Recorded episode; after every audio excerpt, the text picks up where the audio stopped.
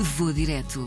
As paisagens, as culturas e os sabores dos melhores destinos de férias.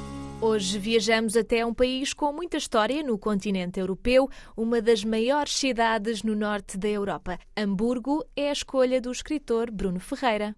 Ficou-me na memória essa viagem por uma simples razão. Uh, estamos a falar, uh, não sendo a cidade, cidade, mais turística, é a segunda maior cidade da Alemanha e não sucumbiu àquela questão cosmopolita das grandes cidades europeias. Conseguiu manter aquele charme de cidade portuária que, sempre a caracterizou. Fui há quatro anos e fiquei lá durante uma semana. Uma semana é suficiente para conhecer Hamburgo? Não, precisaria muito mais tempo e por isso é que tenciono regressar. E para quem pensar em visitar esta cidade, o Bruno Ferreira tem algumas sugestões. Eu sugiro vivamente uh, a Igreja de São Micael, em que podemos subir a uma torre de 132 metros de altura e a vista da cidade é linda daí. Se for no inverno, recomendo vivamente que leve um casaco, porque vai fazer vento lá em cima, mas a vista vale a pena. Quem gosta da vida noturna, sugiro a zona de São Paulo, tem todos os bares, tem as famosas Red Streets, e no final dessa noite, não pode dispensar o Fish Market, onde poderá provar uma bela sandes de peixe cru, iguaria típica.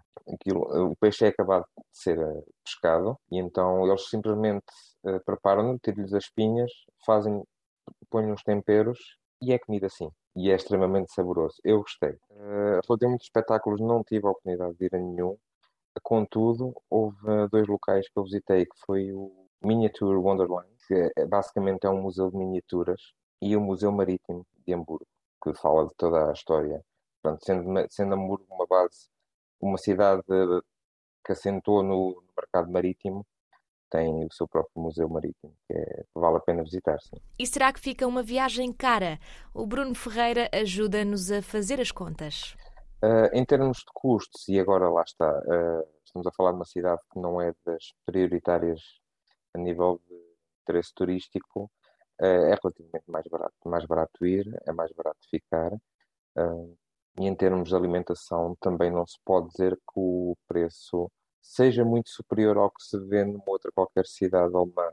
Portanto, estamos a falar de refeições que podem rondar, que se podem encontrar refeições por 7, 7 euros, 10 euros, as refeições normais do dia a dia. Uh, claro que há sempre aqueles locais uh, mais turísticos, aí os preços são ajustados, como é óbvio, mas uh, quem, quem percorrer a cidade pelos seus parques, por tudo o que ela tem para oferecer, vai encontrar uma, uma cidade bastante acessível. A cultura aí pode crescer um bocadinho, os preços, mas lá está, não foge da, daquilo que é expectável pagar eh, em centros de cultura. Uma viagem que fez acompanhado, mas que não se importaria de fazer sozinho, de mochila às costas. Bruno Ferreira confessa que aproveitou para escrever, para dar asas à imaginação nesta cidade em que praticamente se sente em casa. Em Hamburgo consegui sentir algo que não, que não senti. Eu, como já, já, já morei em, em grandes metrópoles, consegui sentir uma, uma, uma diferença no que toca à preservação, ao charme da cidade, porque eles conseguem manter aquele aspecto da cidade pequena, não obstante o tamanho que, a, que, que Hamburgo tem. Portanto, uh, consegue, conseguimos ter os parques, conseguimos uh, sair à rua, sentir uh, aquele calor da vizinhança, isso sente-se, sem dúvida alguma. Uh, conseguimos ir passear uh, à, zona, à zona dos armazéns, eles chamam aquilo a Veneza, a Veneza alemã, a Veneza do, do de Hamburgo. Aquilo é, é, é, aquele ambiente que nós conseguimos sentir como sendo mesmo acolhedora. Não nos sentimos pequenos numa cidade grande, que é normalmente o que acontece, sentimos pequenos numa cidade grande. Ali não. Ali sentimos bem acolhidos, bem recebidos.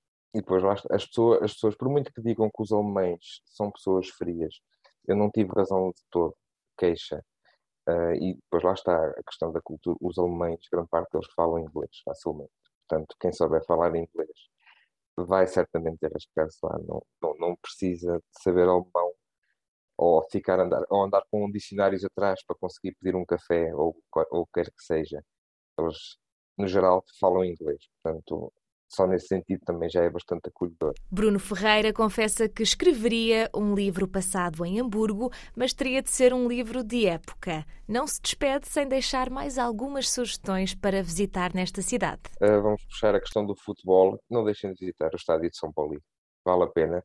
Não, é uma, é uma equipa da segunda divisão alemã, mas quem, quem, quem é aficionado ao desporto vale a pena visitar. Eles fazem visitas guiadas e fica-se a conhecer uma, uma equipa bastante interessante que tem a sua história, independentemente da, da liga em que joga, conhecidos como os Piratas, por alguma razão será. Tem uma última sugestão, mas que não será para toda a gente. Gostei de visitar o submarino russo. Lá está, é o Museu Submarino. Uh, não, não é recomendável para quem, é, quem sofre de claustrofobia, uh, contudo, acho que vale a pena visitar. Uh, pronto, aquilo era um, é um submarino da, pertencia à, União Soviética, até que esta terminou em 91, e então começaram a fazer desses, desses submarinos, sendo que é o maior submarino não nuclear, um dos maiores submarinos não nucleares, como museu, e vale a pena visitar também para perceber o que é que era um bocadinho da Guerra Fria. Com a pandemia, Bruno Ferreira não faz grandes planos, mas sabe que voltar a Hamburgo é uma certeza e que vai direto até ao Fish Market. Vou direto. As paisagens, as culturas e os sabores dos melhores destinos de férias.